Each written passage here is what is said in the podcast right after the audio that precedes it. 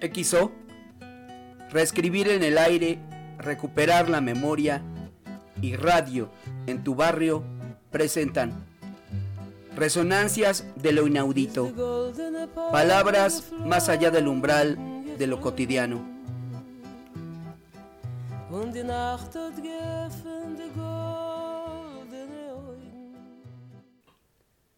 Del libro Infernaliana de Charnodier, El caballo sin fin.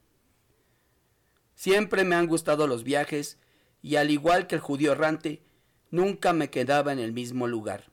Ya en coche, ya a caballo, ya a pie, siempre andaba por montes y valles. Una tarde, hacia el anochecer, rendido por el cansancio, dije en voz alta, si tuviera un caballo sería muy feliz. Apenas había terminado de pronunciar este deseo, pasó un caballero y me dijo, Señor, parecéis muy cansado y todavía tenéis que recorrer tres leguas. Si queréis utilizar la grupa de mi caballo, solo depende de vos. Dudé, pero la necesidad me obligó a aceptar y heme aquí detrás del caballero. No habíamos dado quinientos pasos cuando un segundo viajero se presenta. El caballero le hace el mismo ofrecimiento, el viajero acepta, poco tiempo después un tercero, un cuarto, un quinto, un sexto y finalmente un duodécimo se suma a la fila. El caballo se estira para dejar lugar al recién llegado. Hacía tiempo que el miedo se había apoderado de mí.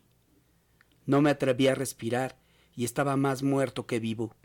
Pero cómo me puse cuando vi que la maldita montura iba a la misma velocidad que el rayo y se desviaba por otro camino.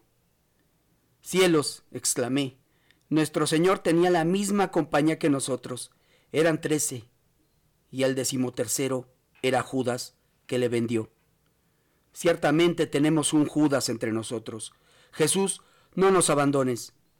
En ese mismo instante se oyeron unos alaridos espantosos y poco después ya no había nada a mi alrededor.